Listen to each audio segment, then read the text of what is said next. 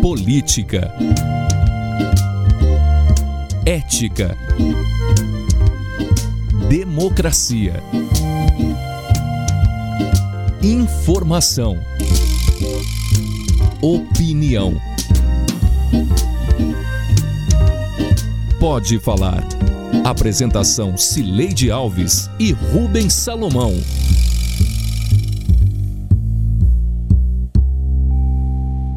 Oi, gente. Rubens Salomão e eu chegamos para o episódio 147 do Pode Falar, o primeiro podcast de política de Goiás com trilha sonora de Beto Estrada. Eu falo da minha casa em Goiânia e Rubens do estúdio da Sagres 730 em Aparecida de Goiânia. Oi, Rubens, tudo bem? Oi, Sileide, tudo bem? Tudo tranquilo? Vamos que vamos em mais uma edição. Bora falar de política, Sileide. Bora lá. A temperatura política subiu ao máximo nesta semana em Brasília, com a decisão do presidente Jair Bolsonaro de autorizar um desfile na esplanada dos ministérios, algo que nunca aconteceu, e com votações na Câmara dos Deputados. Em Goiás, subiram os números da Covid-19, temas deste episódio do Pode Falar.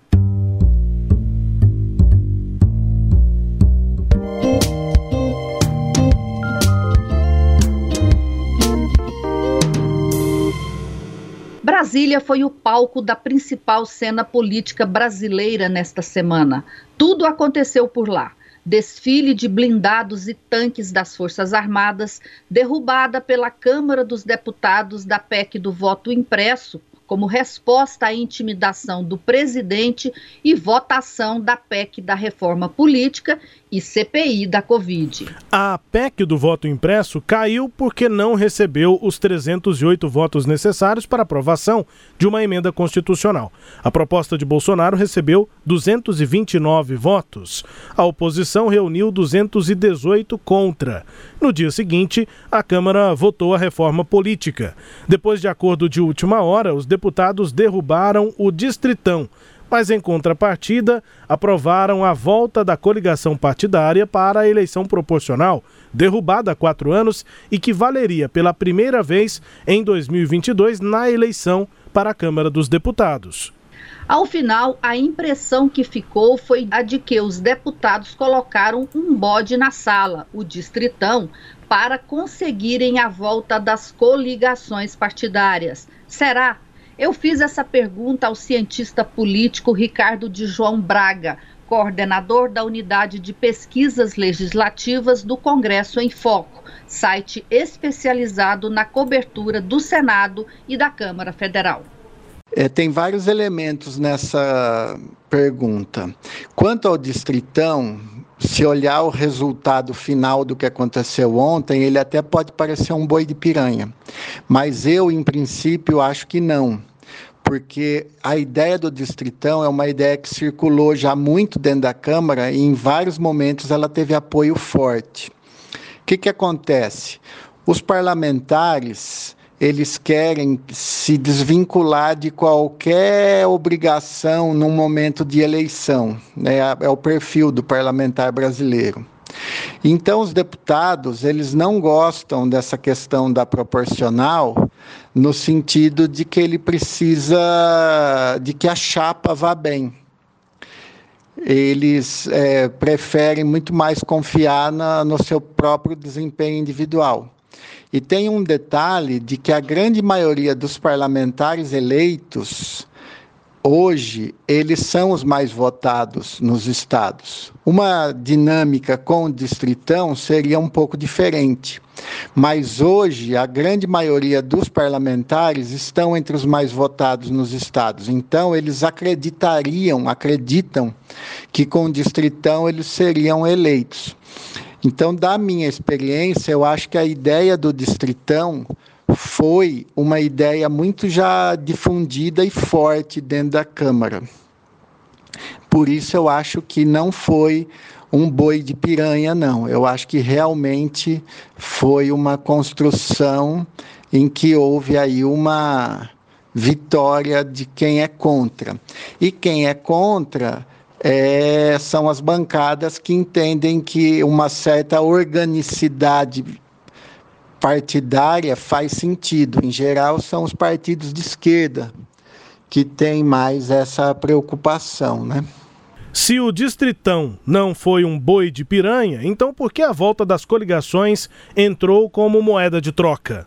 Quanto às coligações, é, eu vejo também de uma forma complexa pelo seguinte: partidos pequenos se beneficiam da coligação por conseguir fazer o coeficiente e é, eleger os seus parlamentares.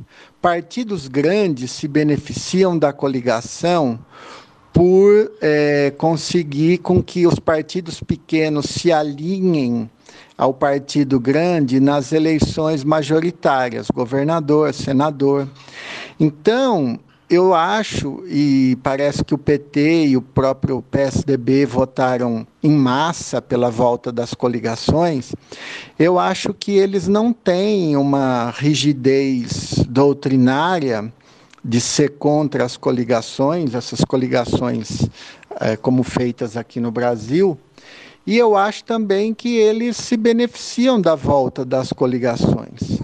Então, me parece que realmente, em resumo, o Distritão motivou um, um embate, porque você tinha de um lado, principalmente na centro-direita, a ideia de que o Distritão é bom, os partidos se tornariam ainda mais irrelevantes num momento eleitoral, e o pessoal do centro-esquerda é, e esquerda achando que os partidos eram relevantes. Acho que realmente teve um embate aí e é, a oposição ganhou. Quanto às coligações, me parece que foi um agrado geral. Não creio que haja é, alguma força substancial na Câmara muito bem estabelecida contra as coligações. Vamos dizer assim, coliga o fim das coligações é uma higiene do sistema. Então nós teríamos que ter algum guardião do sistema. E eu não vejo é, esse sentimento republicano lá entre os parlamentares, não. O distritão moveu interesses partidários, alguns querendo minimizar o papel dos partidos e outros querendo manter. Mas o fim das coligações não não me, me surpreende que tenha tido esse papel, porque eu não vejo esse guardião do sistema político brasileiro, muito pelo contrário. É, tudo que é feito em relação a esse sistema é casuístico. Uma dúvida que eu tenho é como vai ficar a cláusula de barreira porque ainda é possível operacionalizar a cláusula na medida em que você tem os votos dados a cada partido. Eles se coligam e elegem parlamentares, mas você ainda tem a cláusula para ver a quantidade de votos. Eu não tenho conhecimento como ficaria a cláusula de barreira. Eu acho que, que em tese, é possível o funcionamento de uma cláusula de barreira, mesmo com coligação. Essa cláusula ficaria um pouco fragilizada, porque você teria um pouco mais de facilidade para os pequenos aprovarem, é, elegerem seus deputados. É, e uma das dos critérios da cláusula é pode ser número de deputados eleitos, mas o outro critério, número de votos e distribuição de votos pelo país, isso ainda é possível, mas eu não sei como fica a cláusula nesse contexto. Pois é, Rubens, é, ouvindo aí, né, esse especialista, é, primeira parte da fala dele, em que ele observa que lá no Congresso Nacional, os, os deputados especial, especialmente da centro-direita, não veem relevância nos partidos políticos e eles confiam neles próprios, né? É, eu conversei com um deputado essa semana de Goiás e ele falava isso. Não, o distritão é bom porque a gente vai ficar livre lá na Câmara. Eles querem ficar livres dos partidos para fazerem o que eles quiserem. E curioso é que a maioria dos, que, dos deputados né, que apoiam o distritão acham que eles podem se eleger. Né? E é curioso, vou pegar dois casos aqui, de Goiás O, se tivesse havido eleição majoritária para o Congresso Nacional, dois deputados federais que estão hoje lá no Congresso Nacional não teriam sido eleitos. Eu me refiro ao Vitor Hugo, do PSL, e Glaustinho da Focus, do PSC. Os dois foram eleitos graças ao modelo de eleição proporcional. Né, a, a, soma dos votos dos candidatos e da, das legendas dos partidos deles foi, foram, foi essa soma que garantiu a eleição deles. No entanto, os dois votaram a favor do distritão, ou seja, eles estão muito confiantes no próprio taco de que é, eles conseguirão nessa eleição agora figurar entre os 17 deputados mais votados. Então, acho que isso explica mesmo, acho que fecha esse raciocínio aí é, do, do, do, do especialista aí, do Ricardo, lá do Congresso em Foco. A questão da coligação partidária é realmente outro assunto, Rubens. É, e aí também fica claro, Sileide, essa tendência já de muitos anos, né, no Brasil, de que os partidos cada vez menos têm relevância ideológica e de, de, de paradigmas mesmo para que eles existam, né? É, são instrumentos, né? Meramente instrumentos. Essa volta das coligações proporcionais poderia, inclusive, retomar na prática esse balcão de negócios que principalmente os pequenos partidos eh, armavam, faziam né, durante as eleições para participar de coligação, para ter fundo. Esse partido tem X de fundo e vale alguma coisa financeiramente, e aí esses presidentes de partido faziam esses balcões de negócio. É, provável, pelo menos eu espero, e, e, o que a gente ouve do Congresso é de que o, as coligações não devem voltar no final né, dessa análise toda no Congresso não devem voltar para 22, Sileide. É, foram três é, votações é, que ocorreram essa semana lá no Congresso: a do voto impresso, a da, do Distritão e essa das coligações. E aí, Rubens, é, o voto impresso, a bancada de Goiás se dividiu entre bolsonaristas e não bolsonaristas, né? Do, dois deputados não, vo, não votaram. Eu conversei com o Adriano do Baldi, ele disse que votaria sim no voto impresso, mas que participou de um evento em Bela Vista, saiu de Bela Vista às 5 horas da tarde, foi para Brasília, tentou votar pelo Infoleg, não funcionou, que é o sistema de votação remota da Câmara dos Deputados, e que chegou lá em, no Congresso Nacional três minutos depois de ter sido, ter sido fechada a votação. Então, se tivesse votado, ele teria votado com Bolsonaro, e faz sentido, porque ele é do PP, o muito ligado ao, ao ministro é, Ciro Nogueira e ao presidente regional Alexandre Baldi, que também tem defendido o presidente Bolsonaro. O outro, a, a, outra ausente foi a deputada é, Flávia Moraes, ela pessoalmente é a favor do, de mudança para o voto impresso, mas como o partido dela votou contra, ela não quis desobedecer o partido e preferiu ficar ausente. O restante seguiu aquela, aquela lógica de bolsonaristas e não bolsonaristas, e alguns que, que não são exatamente, é, é, que ficam ali no meio do, do caminho. Às vezes está com o governo, às vezes não está, como é o, o caso do, dele, do delegado Valdir. Agora, o voto do distritão, é, ele foi feito um acordo, então a maioria é, votou com algumas exceções. Eu citei aí o Vitor Hugo, o Glaustin da Fox. E a, o terceiro, a terceira votação, aí virou um samba do crioulo doido, que é essa das coligações. Votaram não o delegado Valdir, o Zacarias Calil, o Francisco Júnior, o, Zé, Mário Schreiner, o Major Vitor Hugo. Quer dizer, esses votaram não à, à volta das coligações. O restante, incluindo a esquerda, votou sim. Por quê? Porque foi feito um acordo para derrubar o Centrão e esses partidos que fecharam um acordo para derrubar o Distritão, melhor dizendo, é, eles iriam votar é, a, favor da volta das coligações. Agora, Rubens, o nosso entrevistado, ele falou que não há um guardião do sistema no Congresso Nacional, na Câmara dos Deputados. Está claro, a Câmara derrubou as coligações porque não há essa, esse guardião, porque os partidos, inclusive os da esquerda, né, que, deve, que, que deveriam fazer esse papel, que fizeram esse papel no caso do Distritão, não agiram contra o, a volta das coligações. Mas pode ser, há uma possibilidade que o guardião do sistema apareça lá no Senado. né? Porque essa proposta já foi aprovada na Câmara, mas para virar lei, ela tem que passar no Senado. E no Senado há uma resistência muito grande à volta das coligações. Eu conversei com o senador é, é, Vanderlan Cardoso, conversei com ele ontem, e ele me confirmou é, essa posição do Senado. Ele disse que é possível nem entrar na pauta.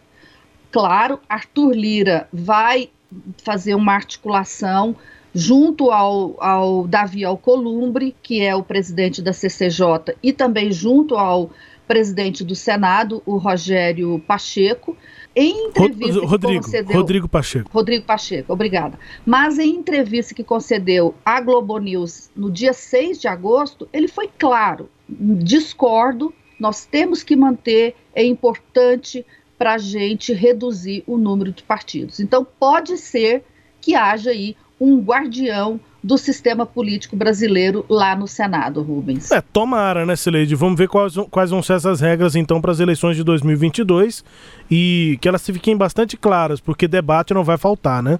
Como vai estar polarizado o cenário para essa eleição, Sileide? É, vai estar tá polarizado, muito polarizado, e as regras poderiam ter pelo menos algum critério mais republicano, né? Já que a disputa eleitoral me parece que não será nada republicana, vai ser uma, uma disputa de muita baixaria. Agora, se as regras forem melhores do que a disputa, isso pode dar um equilíbrio, Rubens. Bom, e assim encerramos este primeiro bloco.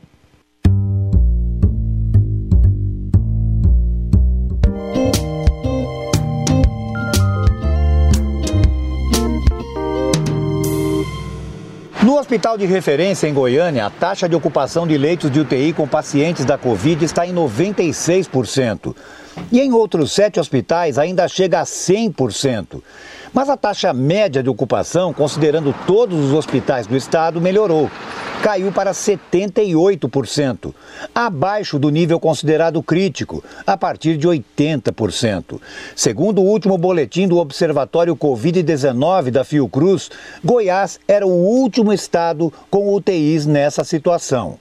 Agora o estado entrou na faixa de alerta médio, junto com Rio de Janeiro, Mato Grosso, Rondônia e Roraima, com taxas de ocupação entre 60% e 79%. Todos os demais estados apresentam estado de alerta baixo, em que a taxa de ocupação de UTIs é inferior a 60% a gente consegue dizer se boa parte da população está infectada, que é o nosso caso, que as concentrações ainda estão elevadas, elas vêm elevadas e têm permanecido com cargas virais elevadas, então a gente consegue dizer que tem uma contaminação elevada. Desde a segunda quinzena de julho, há um leve recrudescimento da Covid-19 em Goiás. Daí, o estado ainda ser considerado pela Fiocruz como área de alerta médio, com base na taxa de ocupação de UTIs, com mais quatro outros estados. Os demais estados estão em situação bem melhor, em alerta baixo. Por quê? Nós estávamos em uma queda sustentada é, tivemos uma alta gigantesca em março e que permaneceu muito alta todo abril. Maio também, lá um patamar lá em cima, mas maio começou a cair, junho veio caindo o mês todo até o final do mês. Uma queda lenta né, de taxa de ocupação, porque os pacientes estão internados, estão ficando mais tempo internados, né, pacientes mais jovens, o desfecho clínico é um pouco mais demorado e caímos ali até a taxa de 76% de ocupação, mais ou menos, o que é alto, enquanto que outros estados, que estão 45 é, dias na nossa frente, já estava na casa dos seus 45%. Então, 76%, quando veio férias e, e o fluxo ficou desordenado né, é, durante o mês de julho, na primeira quinzena subiu novamente o número de casos e passou de 90. Nós não tínhamos tanta margem, então passou de 90 na, na, na, última semana de julho começou a diminuir de novo, entrou agosto caindo e nós estamos em queda neste momento, é, sustentada do número de pedidos de UTI, que naturalmente reflete mais tardiamente no número de taxa de ocupação. Paralelamente, outro fantasma da Covid passou a assombrar Goiás. A Secretaria Estadual de Saúde confirmou 11 casos da variante Delta, originada na Índia. O 11 foi confirmado pela Secretaria de Saúde de Aparecida de Goiânia, que assumiu que a contaminação por esta variante já é comunitária no município, ou seja, quando não é mais possível identificar a origem. E isso acendeu o sinal vermelho no município. A variante Delta é muito mais transmissível que qualquer outra variante que já ah, originou no mundo com do coronavírus, né? E o que ela tem feito ah, é, pelas análises que tem dois ou três artigos mostrando que ela tem uma demanda maior por leitos de internação, tá? Então, o que, que ela pode ocorrer? Muitos casos, uma pressão sobre o sistema de saúde, principalmente hospitalar, com a demanda muito maior de leitos ah, de internação. O secretário Ismael Alexandrino considera que as férias de julho levaram as pessoas a relaxarem no uso de máscaras e no isolamento social. Mas, pelo visto, houve também relaxamento nas ações das autoridades para a contenção da doença. Não, eu acredito que é possível sim. Nós estamos num outro momento. Nós temos que acelerar a vacinação e, ao mesmo tempo, evitar.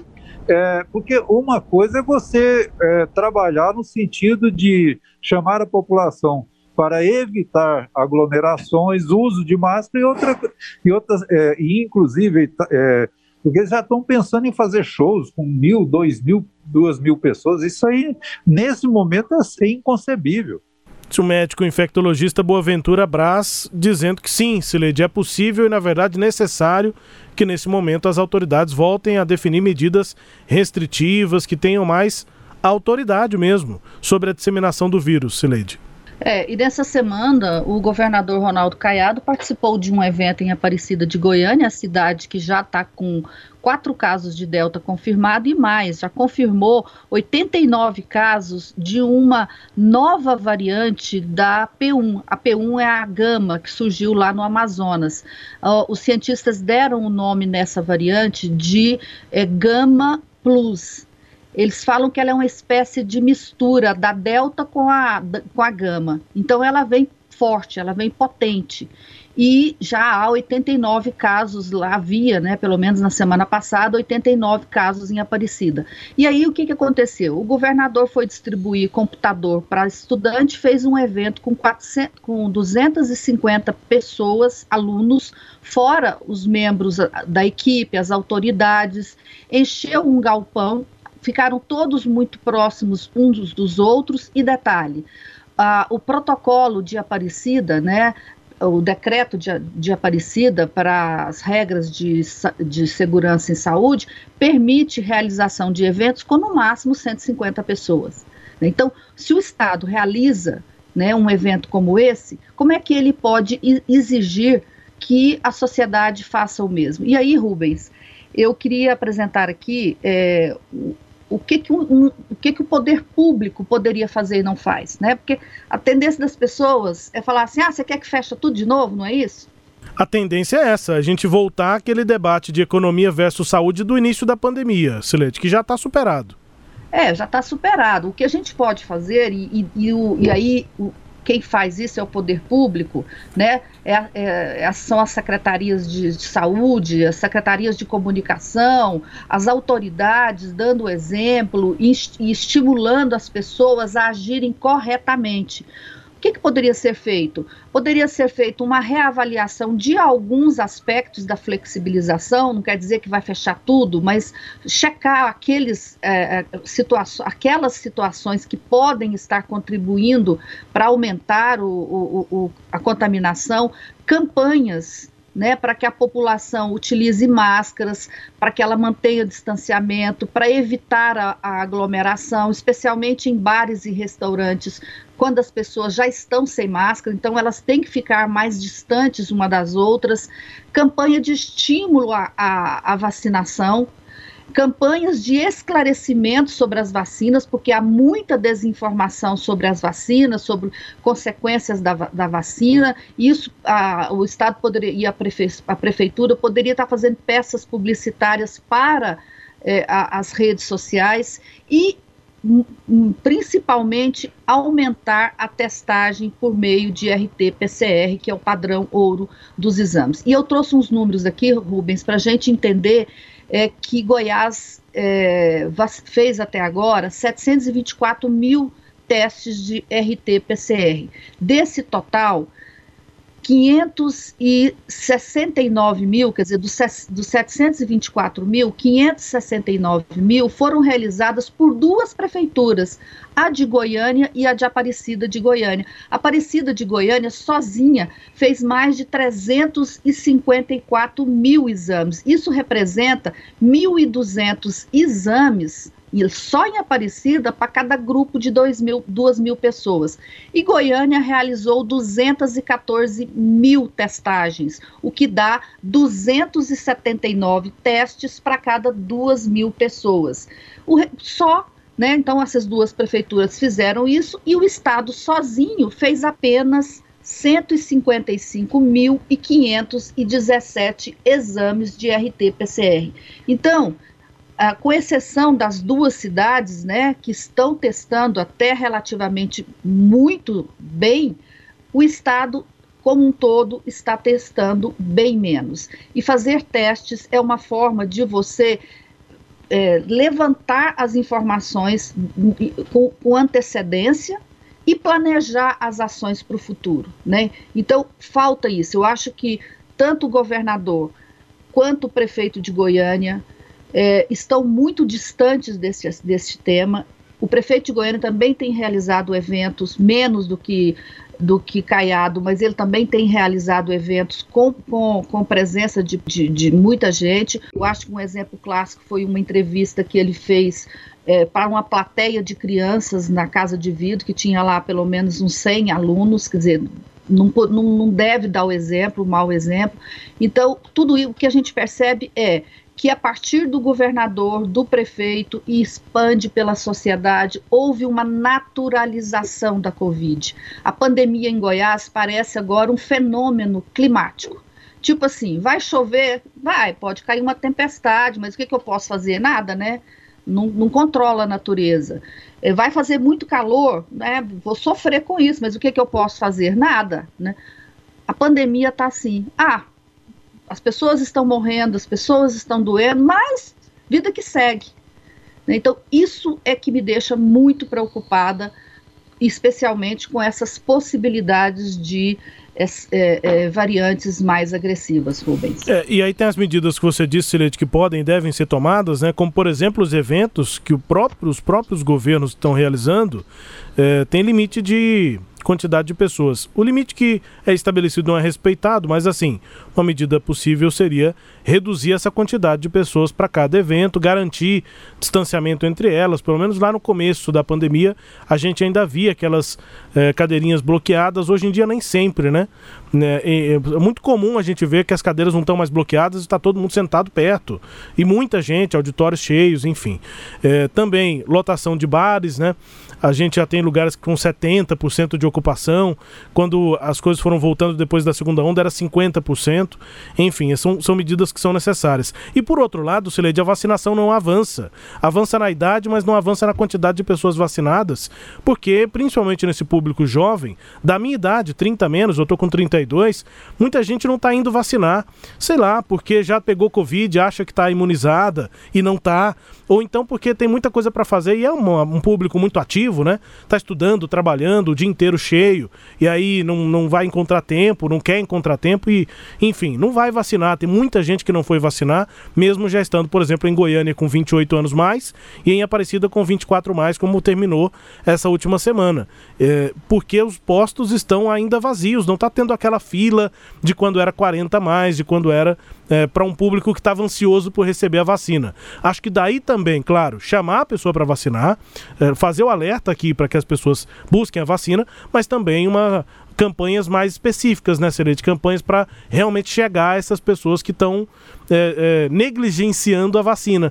Se não é porque são negacionistas, porque estão achando que estão ocupadas, porque já estão imunes, enfim, o que não é não é uma realidade. Mas a gente viu, por exemplo, é, nos Estados Unidos, alguns meses atrás, porque lá a campanha avançou muito mais rápido do que aqui, medidas bem específicas, né, Celede? Assim, premiação até.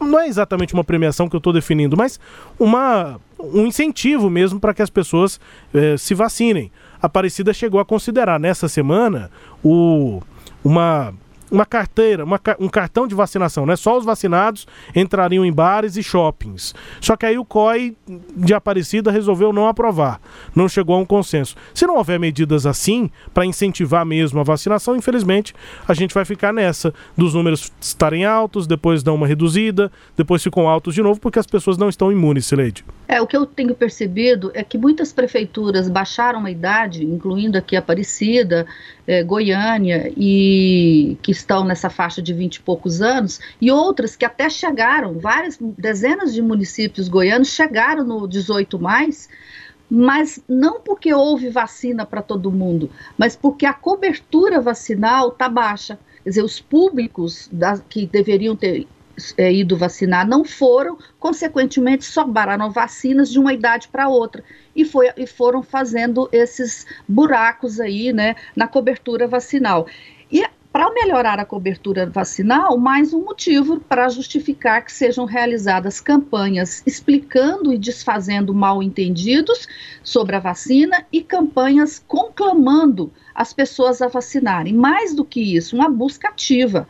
O secretário de Saúde disse essa semana aqui em entrevista à Sagres que 214 mil goianos deviam ter voltado aos postos para se vacinarem na segunda dose e não o fizeram. Ah, não está nesses números a quantidade de pessoas que não se vacinou com a primeira dose, mesmo tendo sido chamado, mesmo tendo chegado a idade delas. Então, Rubens, nós estamos falando disso não estou vendo ação. Os go o governador, prefeitos não podem tratar a pandemia como se fosse meramente um fenômeno climático da natureza.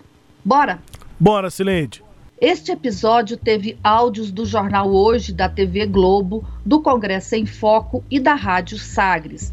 Confira o Pode Falar todo sábado às nove e meia da manhã na Rádio Sagres, no Sagres Online, no aplicativo da Sagres, no SoundCloud, no Spotify, no Google App, no Deezer e no Castbox. Siga o Pode Falar em seu tocador de podcast preferido e receba um episódio novo todo sábado. Tchau, Rubens. Tchau, Sileide. Um beijo e até a próxima. Tchau, tchau.